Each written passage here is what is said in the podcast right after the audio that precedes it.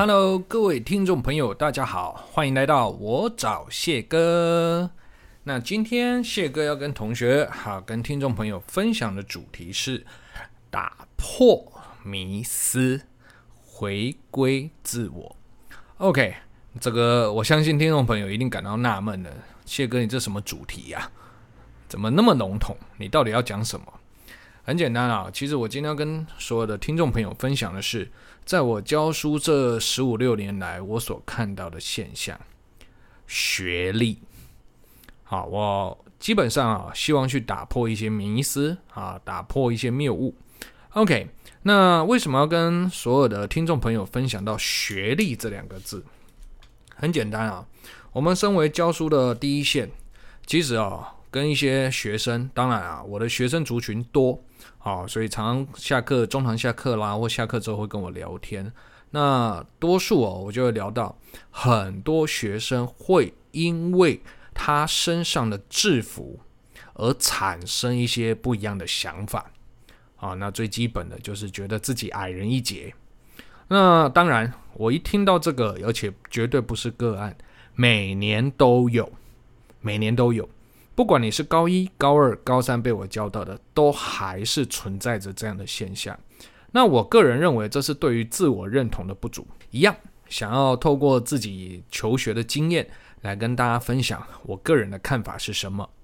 OK，那学历这一块哈，其实现在这个年代来讲，慢慢有在打破中啊，包括了一些教育政策，把社区高中不断的提高它的地位，用一些方法。好，让社区高中的知名度慢慢好提高，然后试着想要去打破各县市的第一志愿这样的情况。那小的浅见啊，谢哥浅见啊，打破不了的，啊，绝对打破不了。我们以前是比较保守的年代，当然，如果你今天可以进入当地县市的第一志愿、前三志愿来讲，啊，你都是荣耀之事。好，那现在来讲，或许的开放年代了，那又如何？不也是一一堆家长哈，在小孩子哈从国小开始安亲班，从国中开始补习班，高中补习班啊，那这一路上上来，不也是朝第一志愿去迈进吗？没错吧？OK，好，所以这个迷思并不是我要去打破的。OK，我要打破的是你自我认同这一块。好，那谢哥啊，先跟所有的听众朋友分享我那个时期跟现在的我为什么会成为我。好，我经历过了什么事？哈，第一个，我是彰化高中毕业的，然后年代有点久远啊。我入学时候是民国八十七年，呵呵，这数字很北烂。好，我今天就开诚布公跟你们说我的心路历程。民国八十七年，我入学彰化高中，当时候我跟所有你们有学历迷思的人一样，我有什么想法？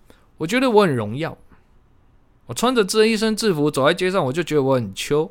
彰化第一志愿，彰化高中女中女生就彰化女中。OK，那又如何？我讲实话了，以前的我就是井底之蛙哦，井底之蛙啊，觉得彰化第一志愿已经很嚣张了。错，真的，人外有人，天外有天啊！这句话进去之后，我就大开眼界了。这是第一个。第二个啊，各位。如果我踏入教教育界以来，我到现在我看到了没有如果，而是我真切的认知到，其实我们彰化或许是一个农业大乡大市，但是那又如何？你如果拿去跟所有的直辖市比，现在会考生对不对？用 A 来用加来比，彰化高中了不起，平均就是一个二 A 几个加的学校。好，那这这这边我不是在臭我自己的母校哦，绝对没这个意思。因为考卷是同一份，你考出来比例到哪边？你看一下各直辖市，随便一个地方啊，你讲天龙国，那你彰化高中去天龙国二 A 几个加，你能排到哪里去？所以同学听好啊，这是你们求学阶段啊第一个你会感到挫败的啊时候时期。好啦，那那时候的我不自知了哈，我觉得我很秋了哈。好啦，进了彰化高中，第一个马上挫败就来了，马上就挫败了。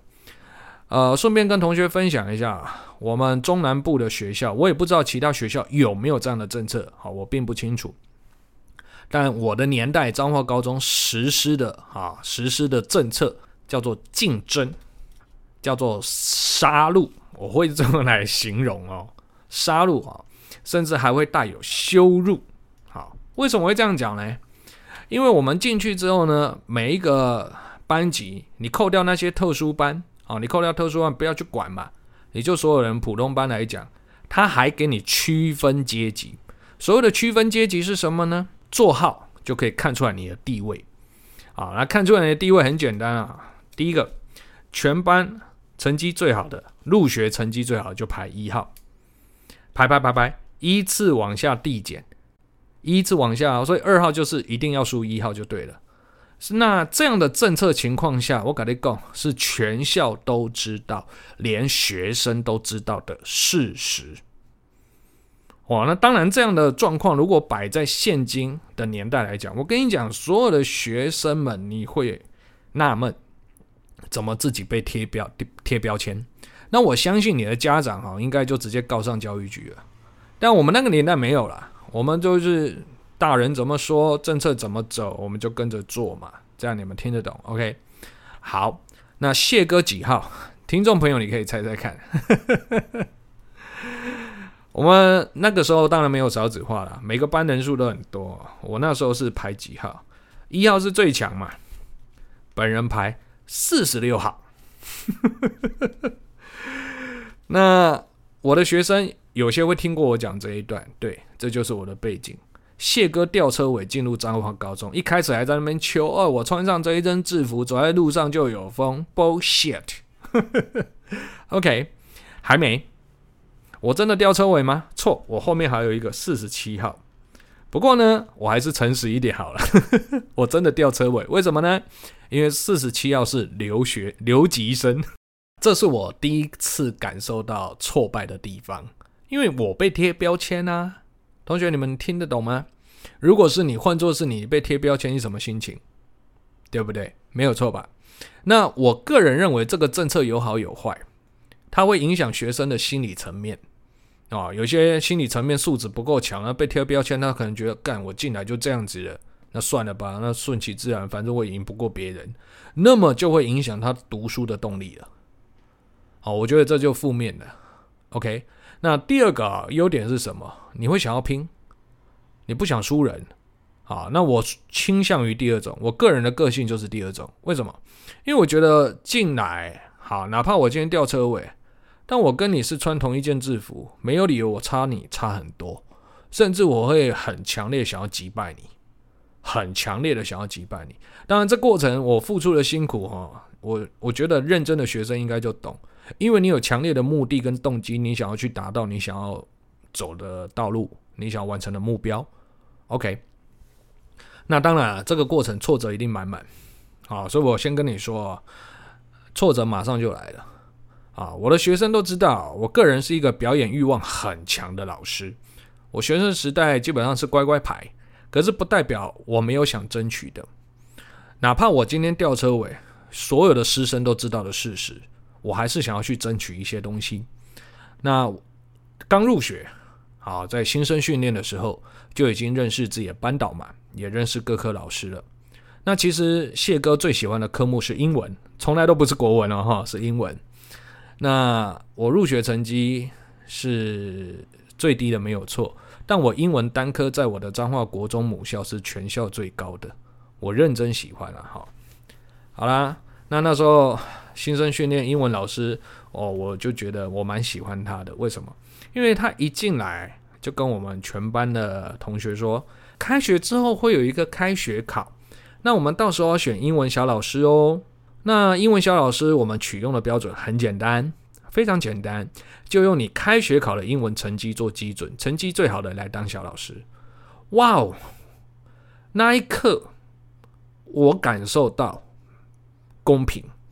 那一刻，我感受到没有标签，没有阶级，真的哦，真的是这样子。OK，我做好准备了，结果挫折很快就来了。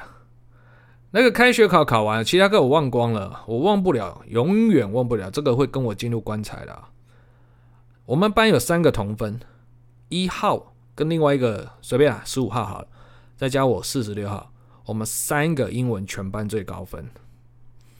我很开心。那我想说，那接下来应该投票表决了。那大家都彼此不熟啊，对不对？所以呢，用投票表决的情况，可能就看外表。好，我了不起，因为外表输嘛，对不对？啊，这个投我的人很少，但没关系，起码公平。结果同学，我跟你讲，英文老师怎么做？直接说，那我们英文小老师就由一号来担任。哇，我心态整个崩了，怎么会是这样的结果嘞？那当时候的我青春期啦，我也叛逆。当然，我们的叛逆不是在课课堂上干掉老师，没有这些，我谢哥全部不会做。我只是觉得，嗯，那没关系。以后英文这一堂课，我做我自己。那为什么我会有这样的想法？因为我是用实验的方式来证明我自己的看法。从宣布英文小老师开始，我先说我不讨厌一号，我对一号其实我们关系还蛮好的。只是我觉得老师的眼神会影响小孩子的一生，这也是我不断的告诫自己，在教育上哈，我们没有办法做到所谓的公平，可是不代表我们要用异样眼光去看待一些，比如说成绩差的、比较落后的，或者他有特殊行为的学生。不，我觉得这真的，自从当了老师之后，这是我非常警惕的一件事，因为当时候英文老师的眼神改变了我很多想法。那从他宣布一号当小老师开始，我就再也不会在他的课堂上听他上课。我从头到尾，我我的实验就很简单，我就看他是不是真的用异样眼光来对待我们。他上课的时候，我都摆着我的参考书在桌上，我自己念。我认真讲啊，因为谢哥是喜欢英文的。那。我就照着学校的一到四课、五到八课这样每一次段考的进度自己 K，我就摆在桌上。那老师会下来走来走去吧？他早就看到我在看参考书。我跟你讲，他从来没有 Q 过我发问，没有叫我站起来回答问题过，从来没有。然后也从来不制止我自己读。然后我记得这一整年我非常快乐，最闷的就一到五号，老师很喜欢 Q 一到五号或一到十号，为什么？因为这个过程当中他们入学成绩最好啊，那你们答错，你们还他们还会被骂啊，你们这么高考进来，连你们都不会，所以我说实话，四十六号对我来讲是一个保护伞，这个保护伞就让我高一过得非常快乐，因为几乎没有一个科任老师会 Q 我问题，因为我接近智障啊。所以啊，同学听好，为什么我今天要跟你分享这个过程中谢哥的心态是什么啊？我今天吊车尾考进来，我而且我是极致吊车尾啊！我记得当年录取分数，彰化高中满分七百分的年代，以前叫联考，我考彰化高中五百九十二，我的极致吊车尾让你们知道我多吊啊！五百九十二点五，我零点五分掉进来。那同学说啊，谢哥你怎么那么烂什么的？其实我在我的母校来讲，当时候每一次模拟考区排我都在安全值范围。可是我国三生了一场病，而且是在下学期生了一场影响我一生的病，就我的肌无力哈，免疫系统的疾病，所以让我上课无法集中，然后很容易疲倦。主要的是这两个点啊，所以我的学习状况就每况愈下。所以基本上，我本来是可以轻松上彰化高中，到最后变成吊车尾这样子，是这样子的。好，OK，那没关系啊，我接受我的分数，好，我接受我的分数，我面对我的座号，我接受它，但是我不屈服。那这就是我今天要跟同学分享的。很多人在跟谢哥聊天的时候，你们会有自卑心态。那你们听完我的故事之后呢？我或许改变不了你什么，但不代表你不能改变你一些，你一定可以去改变一些过去的你，啊，所不想碰触的事情。第一个，我倾向于我前面所谈的，我是属于第二种积极型的，我不觉得我会输很多，甚至我觉得我可以更好，甚至这个制度对我来讲，我后来完全没有反反感。对我而言，反而是一种激励吧。为什么我会说激励？当我今天四十六号考赢二十号的时候，我什么心情？对不对？没错吧？当我今天每一次段考的成绩都维持在十班排十五名内的时候，我什么心情？你有没有发现会建立起你的自信，会建立起你的荣誉感，甚至你会发现这样的残酷竞争、杀戮的环境底下，整个彰化高中处在高度竞争的氛围里，我们或许入学成绩没有很好，好，我们用现在来讲，大概就二 A。几个加 B 几个加这样多，可能 B 加要多一点，但那又如何？我们是不是在高中属于重新开始？这就是为什么谢哥今天要跟所有的听众朋友分享这个例子。每一个阶段都是一个新的开始。那最主要的还是要回对回归到你心态的问题。我们不要妄自菲薄。那大人常讲啊，你们可能会觉得空谈。就是我们可以成就是无限，这不会是空谈呢、啊。应该是你回归本质，你你应该告诉自己，老师我达不到第一志愿、前三志愿，甚至我考差很多，那又如何？你应该给自己一个新的开始，一个机会，你去把握它，你去改变它，改变过去自己所有不好的坏习惯，重新审视自己怎么读书。我用这个方式。改变了自己的未来耶，所以小朋友们，包括听众朋友，如果你有小朋友啊，有跟谢哥一样的背景，我觉得在教育上强化小朋友的心态很重要。包括我的在学生也是一样，你应该改变自己完之后，第二个提升对你自己学校的荣誉感。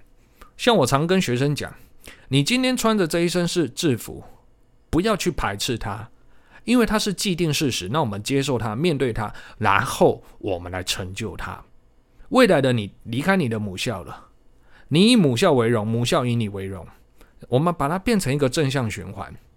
OK，那么现在很多教育政策不也是在让各地的社区高中不断的起来吗？好，让很多不是非第一志愿学校不断冒出吗？所以呢？同学啊，当教育政策在改变的时候，你自己也要改变啊。我们要打破什么迷思？今天我不在第一志愿的学校，我就一定输人吗？请同学们不要矮人一截。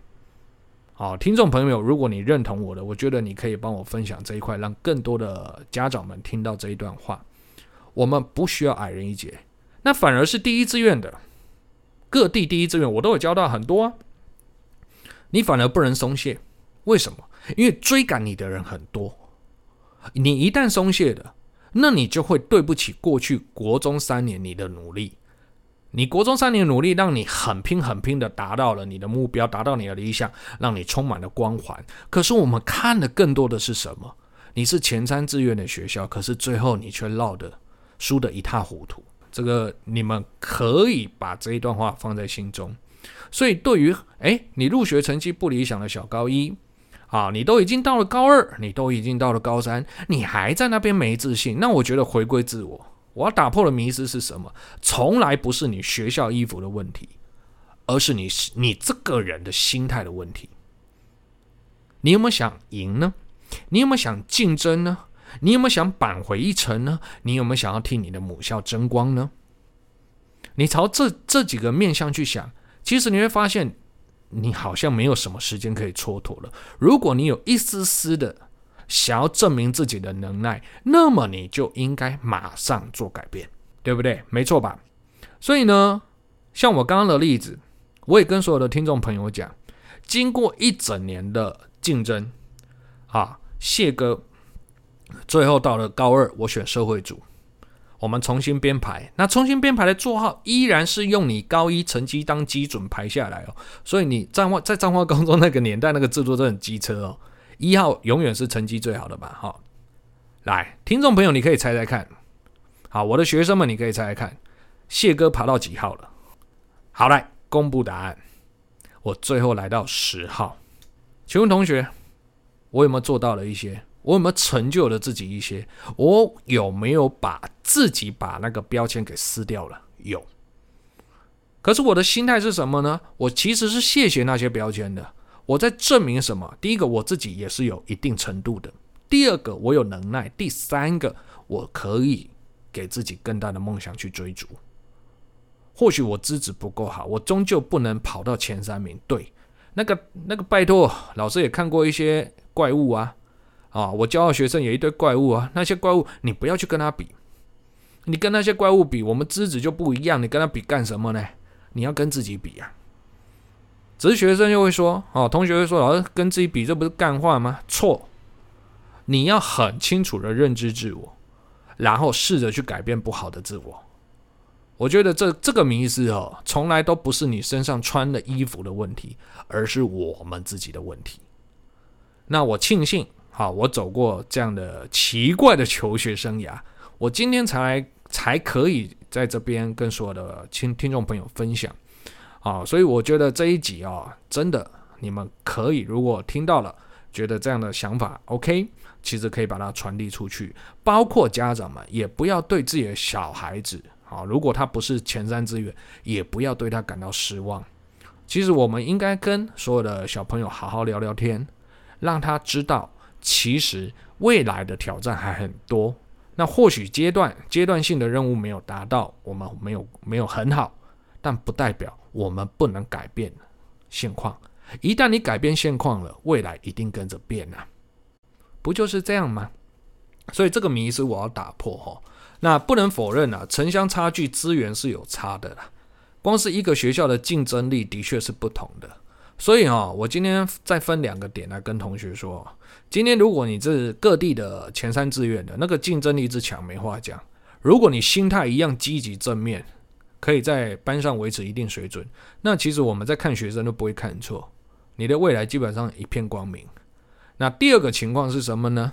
如果你今天不是前三志愿的，啊，记住哦，记住哦，你的成绩如果是班上前五的，你也不可以因此而自满，你永远要保持着一个什么求知若渴的心态。为什么？因为那是整全校竞争力的问题。如果你因此而自满，因为会让你产生一个画面，就是我都班上前五了呀，我哪里差？同学样本数不同啊，这样你们可以理解了吧？所以呢，记住，你第二种情况的小朋友，非前三志愿的，我个人认为你依然要积极，甚至你要更积极，因为你有更多要去证明。其实高中生涯就是在拼持久，在拼耐久力的，看谁撑得久，看谁愿意改变自我。不然，高中生你们已经思想慢慢开化了，然后个人时间拥有更多了，对不对？OK，那就看谁可以在充满诱惑的环境里定得下来，看谁可以在充满挑战的环境里脱颖而出，那不就是回归到自我吗？你自己愿意成就你多少，付出多少，那么未来才能可期呀，对不对？所以啊，我在这一集啊，特别就是要告诉你们，我们打破第一志愿这种观念，你们其实不要去想。哦，我来收尾，你们不用去想，第一志愿这种向往不会消失，绝对不会。所以这个不是迷思，这个叫既定事实。那我今天要打破的迷思是什么？我们真的技不如人吗？其实没有。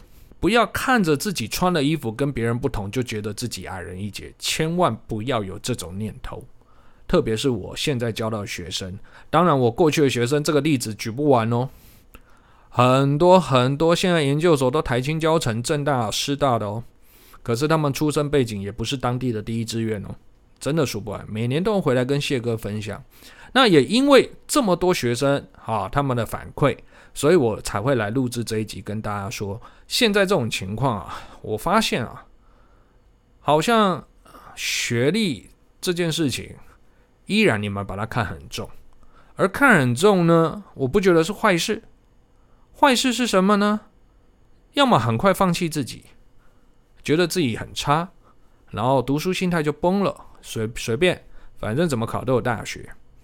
不然就是呢，啊，你穿着第一制服，第一志愿的制服，啊，前三志愿制服就要面秋，那你也浪费你过去三年的努力。你在你的第一志愿、第二志愿、第三志愿，你都考个三四十名，你是要怎么跟人家竞争？你可以秋你三年啊，你可以秋三年没问题啊，这没问题的。然后呢，你又不是只有拼一个国中，你还要拼大学，那到时候你大学考出来。你输给过去你所瞧不起的那那一些好制服的学校那一些同学，那我告诉你，你还不知道从头来过。所以大学补习班、重考班为什么会一直存在？不就是这种情况吗？这是一种原因啦、啊。当然还有一种好上要考更好的，好就是求胜心更强，我要考更好的。但不管，我们回归自我，包括我后来上了职场，很多学历很好的国文老师，我也不觉得我会输他、为什么？我的本职顾好，我知道我要什么，我知道我能做到什么。那么今天不就成就了你眼前的谢哥吗？今天这一集我觉得极有意义啊！记住，成功绝对不是偶然。成功或许这个过程每个人遇到的环境不同，但是成功者都有他的心态。那谢哥不敢说自己成功过，我只能说我自己在教书这一条路上我辉煌过。好，那当然，谢哥遇到了很多重大的转折点，包括。几年前，应该往回推两年前吧，我差点死掉，好，从昏迷中醒来，好，那我也失去了一部分的外观，好，那当然有机会啊，我会在之后的 podcast 继续分享我是怎么走过来的啊，我生了什么病，啊，那我也曾经啊在教书这一条道路上啊闯出一番名声，甚至物质生活上我也不虞匮乏过。后来急转直下，可是并我并没有被打倒，这就是心态的问题。你不要凡事只看到你有现有的，你就觉得自己矮人一截，那么成功一定离你而去。OK 啊，所以呢，记住，今天谢哥要打破了迷思啊，学历真的等于一切吗？我觉得学历它是一个。